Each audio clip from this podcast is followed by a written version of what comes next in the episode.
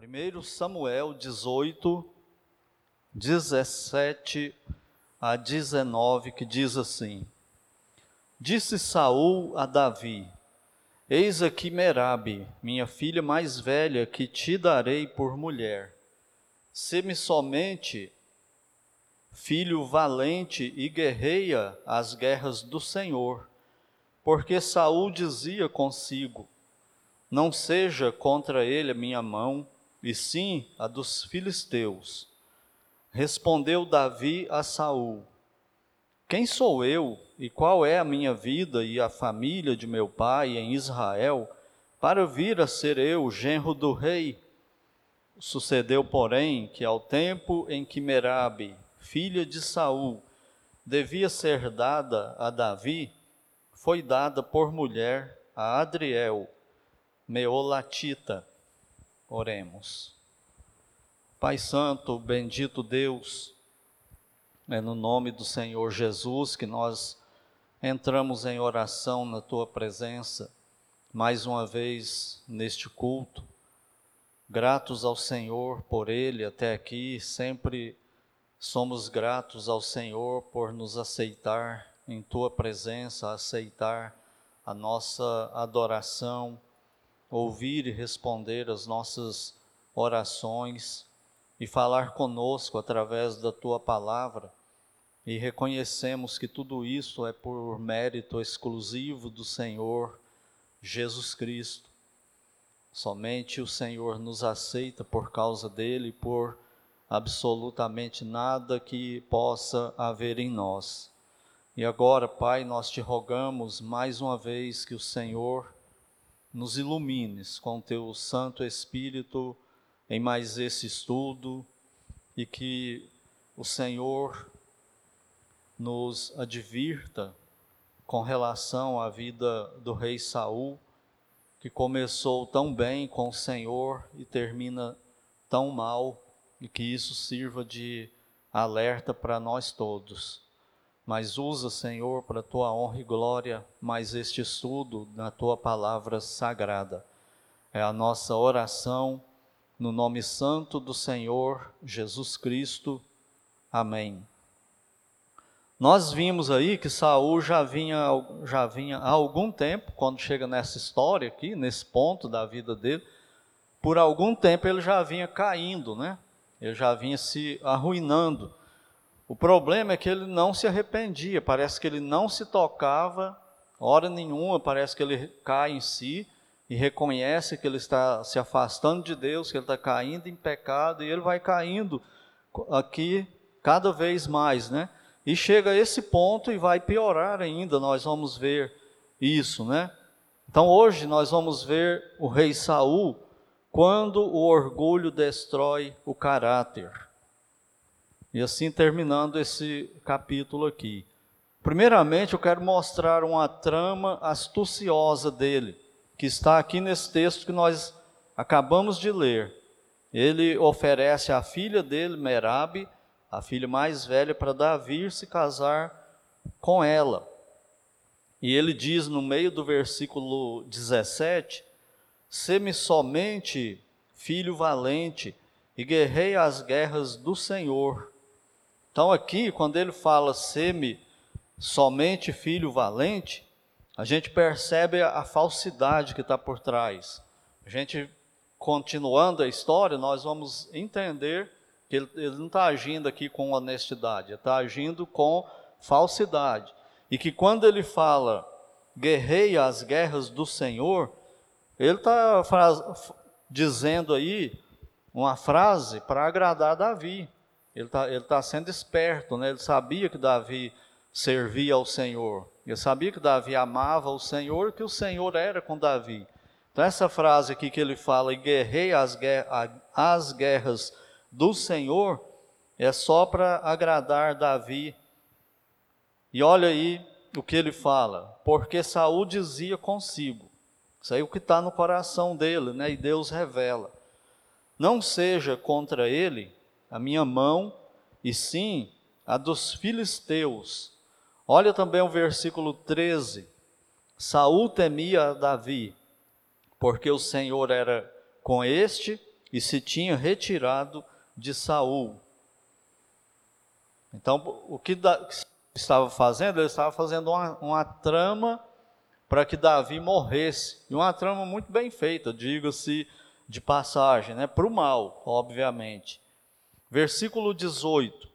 Respondeu Davi a Saul: Quem sou eu e qual é a minha vida e a família de meu pai em Israel para vir a ser genro do rei? Davi se sente e se mostra indigno, né? Ele via isso como uma coisa alta demais. Como assim? Eu, pastor de ovelhas, ser genro do, do rei de Israel, do ungido do Senhor, para ser o rei de Israel? Minha família não é famosa, minha família não é nobre, não tem sangue azul, nem nada disso. Como que eu vou ser genro do rei? Mas veja aí agora, então Davi se mostra humilde, né? Olha a verdadeira intenção. Sucedeu, porém, que ao tempo em que Merabe, filha de Saul, devia ser dada a Davi, foi dada por mulher a Adriel, meolatita. Então ele pega a, a filha mais velha, que estava apalavrada né, com, com Saul e Davi, para Davi casar com ela e, e prepara tudo, ele divulga isso. Todo mundo está esperando o casamento de Davi e Merabe. Quando chega a época de, dela casar com Davi, ela mesmo esperando isso, o que que, que Saul faz? Ele dá a filha dele para outro homem. É ou não é um caráter destruído? Ele agir desse jeito. Com Davi ou com quem quer que seja, e principalmente com a própria filha. Ele usar ela nesse, desse jeito aí. Manipular a vida dela dessa forma.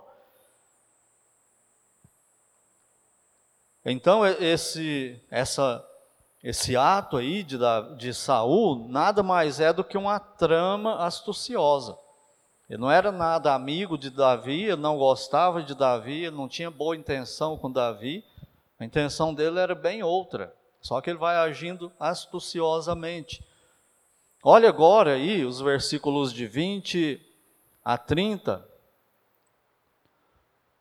Como ele age de novo sem escrúpulo. Versículo 20. Mas Mical, a outra filha de Saul, amava a Davi. Contaram-no a Saul e isso lhe agradou. Então olha só, Saul odiava Davi. E tinha dois filhos dele que amava Davi, que era Jonatas e a Mical. Jonatas com a, com a amizade dele, como ele nunca teve com nenhuma outra pessoa, com nenhum outro homem, ele nunca teve outro amigo igual Davi, nem Davi nunca teve outro amigo igual Jonatas. E para surpresa de Saul, ele vê a filha dele apaixonada por Davi. Diz aqui que Mical amava Davi. Será que ele fica com mais raiva ainda de Davi ou melhora o relacionamento dele com Davi? Piora, acirra ainda mais o que ele já tinha contra né, o Davi. Então aqui, o, essa descoberta dele, ele vai também usar a filha dele, a outra filha, segunda filha agora, para propósitos obscuros aí. E quando fala que Saul gosta de saber disso, não é por amor à filha dele. Não é, ele não está feliz porque a filha dele está gostando de um bom homem e está querendo esse homem para ser o genro dele, o marido da filha dele. Não, é para atingir os propósitos malignos que ele tinha contra Davi, usando agora a segunda filha dele. Olha o versículo 21. Disse Saul: Eu lhe a darei para que ela lhe sirva de laço. Essa palavra laço aí, no hebraico, segundo os os comentaristas, ela dá a ideia de armadilha com uma isca para a destruição. A ideia de Saul aqui é usar a filha dele como nós usamos um queijo na ratoeira. A gente está pensando bem do queijo? Não, a gente está nem aí para o queijo. Se o rato vai comer o queijo, se não vai. A gente vai, se sobrar queijo, depois a gente joga fora. Não está nem aí para o queijo. Mas vai ser uma isca para matar o rato. Essa é a intenção de Saul. É a esse ponto que esse rei de Israel chega. E ele diz que era para ela servir de laço para que a mão dos filisteus venha a ser contra ele. Pelo que Saul disse a Davi: Com esta segunda serás hoje meu genro.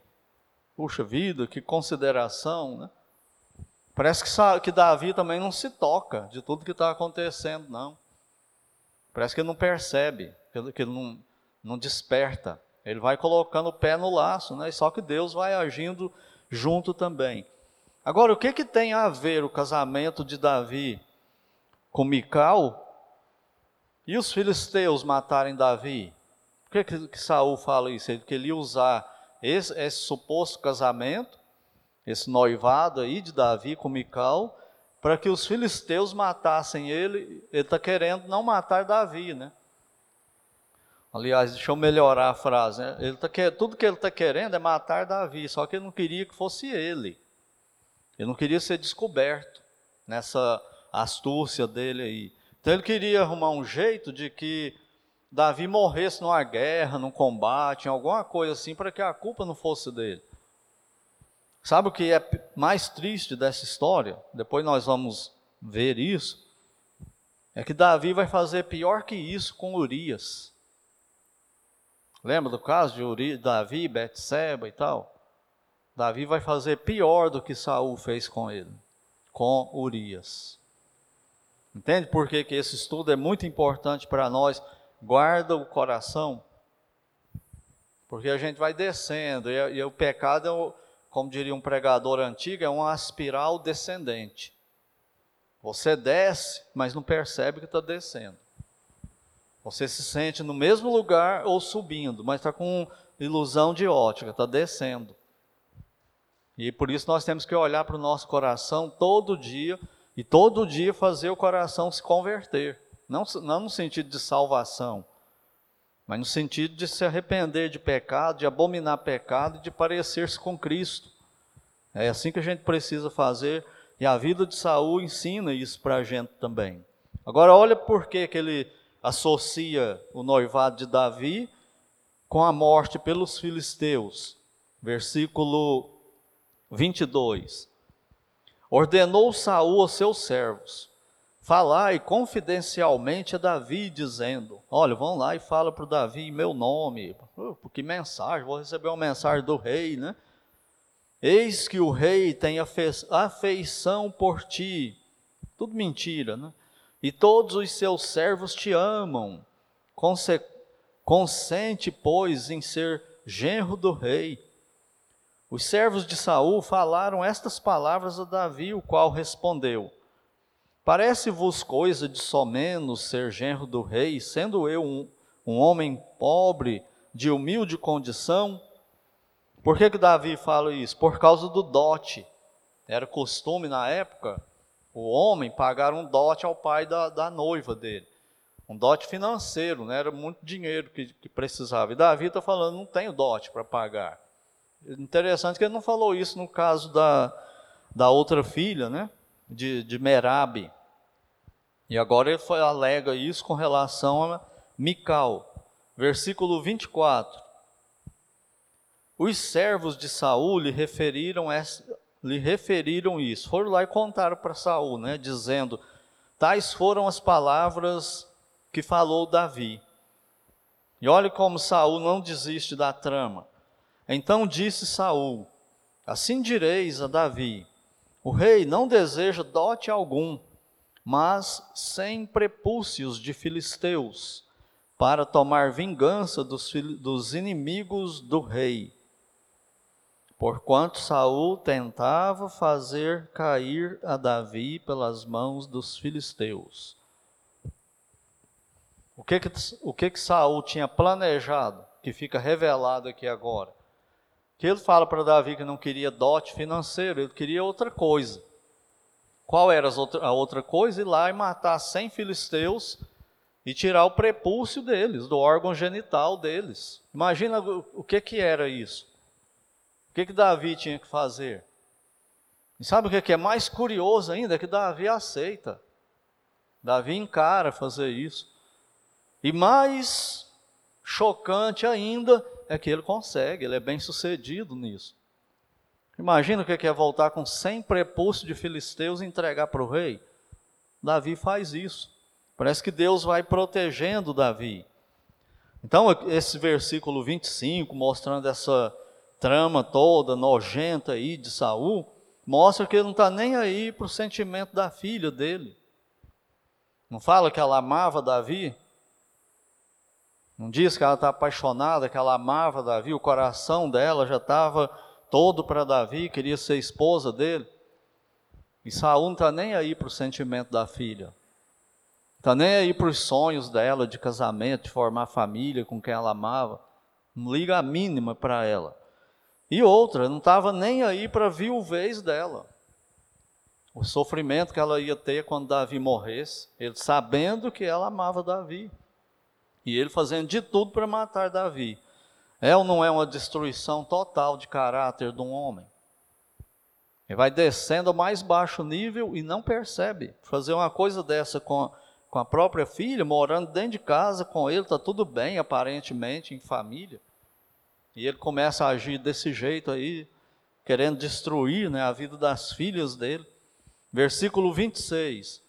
Tendo os servos de Saul referido estas palavras a, da, a Davi, agradou-se este de que viesse a ser genro do rei, antes de vencido o prazo. Não eu não sei aqui, a Bíblia não, não revela isso. Se Davi está se enganando aqui, se ele, se ele sabe tudo que está acontecendo e faz de bobo e faz que não está percebendo, ou ele está sendo tolo mesmo, ingênuo, e que não percebe nada que está acontecendo com ele. Como que Saul mudou né, o tratamento com ele faz tempo e ele não percebe. Versículo 27. Dispôs-se Davi e partiu com seus homens. E olha só, feriram dentre os filisteus duzentos homens. Trouxe os seus prepúcios e os entregou todos ao rei, para que lhe fosse genro. Então Saul lhe deu por mulher a sua filha Mical. Davi não morreu como Saul queria que ele morresse. Davi não morreu como ele esperava que ele morresse. Qual era o plano de Davi, de Saul? Que quando Davi fosse tentar pegar esses, tirar, né, esses, esses sem prepúcio, os filisteus matassem ele. Só que eles não mataram ele. O que parece é que ele matou cem filisteus e trouxe os prepúcios e jogou lá para o rei. Imagina a cena nojenta que é isso. E o rei, então, provavelmente a ira dele se acende mais ainda contra Davi, mas agora não tem para onde ele fugir, ele dá Mical para ser esposa de Davi e eles acabam se casando, né? Versículo 28. Viu Saul e reconheceu que o Senhor era com Davi. Mas olha, gente, quando o orgulho toma conta e quando o orgulho escraviza o caráter e vai descendo, descendo e fica desse jeito, é, é quase impossível a reversão disso. Não diz aqui, a Bíblia não está dizendo que Saul reconheceu que Davi não morreu até agora porque Deus não deixou? Porque apesar de Davi ser pecador como Saul, Deus estava com Davi, protegendo, usando Davi. Ele viu isso, mas não foi suficiente para ele parar, para ele voltar, para ele se arrepender, não. Ele, ele, foi só piorando cada vez mais, lembrando né, que, tem um, que tem um demônio por trás agindo, aproveitando as oportunidades que Saul vai dando para ele. Versículo 29. Então Saul temeu ainda mais a Davi e continuamente foi seu inimigo. Sua raiva e maldade aumentaram. Não levou ele ao arrependimento. Levou ele a odiar mais ainda, né? Cada vez que os príncipes dos filisteus saíam à batalha, Davi lograva mais êxito do que todos os servos de Saul. Portanto, o seu nome se tornou muito estimado, o nome de Davi. E quando isso ia acontecendo, do outro lado, o coração de Saul ia se aterrorizando. E o ódio dele por Davi ia só aumentando. Aquela aversão né, que nasceu dele por Davi foi piorando. Lembra quando que começou? Quando que apareceu isso? Quando as mulheres cantaram, elogiando mais Davi do que Saul. E aí a coisa só foi piorando, piorando, piorando. Então o orgulho destrói o escrúpulo, destrói o bom senso, e tudo que importa é o que a pessoa está querendo. É isso que importa, não importa mais nada, não importa mais ninguém, não importa esposa, não importa mãe, pai, filho, filha, nada. Importa só o que ele está querendo, e foi o que aconteceu com Saul. E, e encerrando, o que nós vemos aqui na vida de Saul é que ele vai ficando cada vez mais sozinho, não é? tanto na família dele. Jonatas já já está vazando da, da comunhão com o pai.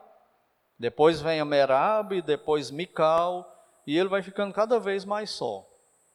Só, só, só.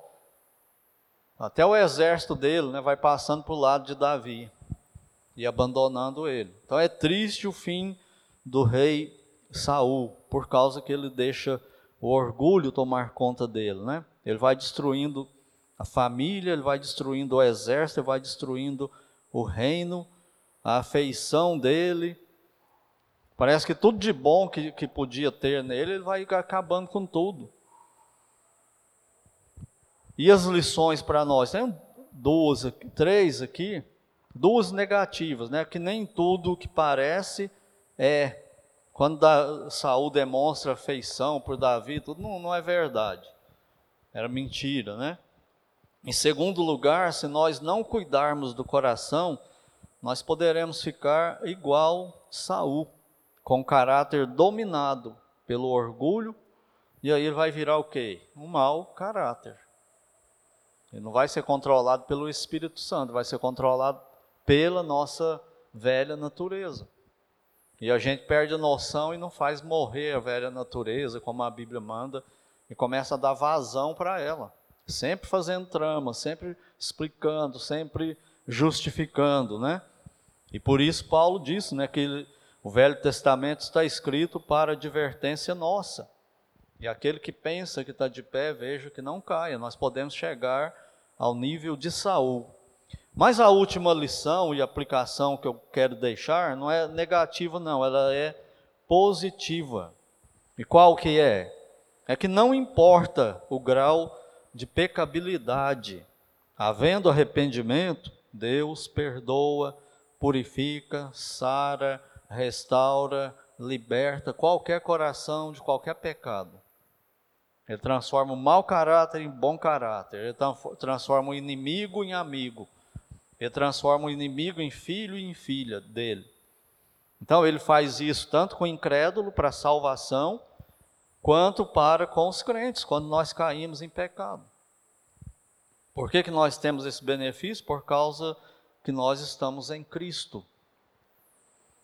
Hoje eu ouvi uma, uma, um estudo, estou revendo, né, estudando de novo os puritanos, só que agora com o pastor Marcos Granconato. E ele fala disso na, na doutrina dos puritanos. Por que, que nós temos esse benefício do perdão, 1 João 1,9, porque nós estamos em Cristo. Estamos dentro dessa esfera aí, onde, onde Cristo é a esfera que perdoa. Ele é o nosso advogado. Ele não é acusador. O diabo é acusador. Cristo é advogado. E Deus não é mais inimigo, Deus é Pai. Nosso temor a Ele é temor igual filho pelo Pai. Não é o temor de, de um déspota, de, de, de, um tirano, de um ditador, não. É o temor de um filho que, que reconhece no pai que o pai o ama. Imagina o pai sendo Deus, perfeito. Então seja incrédulo, se você não tem Cristo como seu Salvador, não importa qual seja o pecado, não importa o tipo de vida que você vive hoje, se você se arrepender, e correr para Cristo e clamar a Ele por perdão e salvação, Ele te perdoa, Ele te salva, Ele te restaura, a morte dele te perdoa, a ressurreição dele te dá justificação e a ascensão dele dá esperança. E tudo que ele fez dá comunhão eterna com Deus, o Pai, o Filho e o Espírito Santo. Tudo por causa dele. Mas precisa haver arrependimento. Sem arrependimento é ira de Deus. Mas o arrependimento muda tudo no relacionamento do homem com Deus, crente ou incrédulo. E nós, crentes, falhamos também. Nós pecamos também. Não é uma coisa mais natural para nós, mas é um erro, um, um, um acidente de percurso. Se pecarmos, temos um advogado. Não, é, a ideia não é viver pecando. Quem vive pecando mostra não ser filho de Deus. Então o crente peca ainda. E quando peca, o que que faz? Confessa. Se arrepende, confessa. E Deus perdoa, e Deus restaura e purifica de todo pecado. É a promessa dele em 1 João 1,9. E a comunhão é restaurada. Essa é a bênção que nós temos em Cristo. É a bênção do Evangelho. E não esqueçamos de Provérbios 15, 13, que diz lá que o coração alegre aformoseia o rosto, mas que a tristeza do coração acaba com a alma. Então vamos cuidar do nosso coração, senão ele vai se envenenando, se envenenando, igual foi o coração de Saul. E se Deus permitir, nos próximos nós vamos ver mais atrocidades, mais loucuras que ele fez até o final da vida dele. Então que Deus nos ajude com essa história de Saul a guardarmos o nosso coração, estarmos nos examinando todos os dias na nossa caminhada aqui na terra.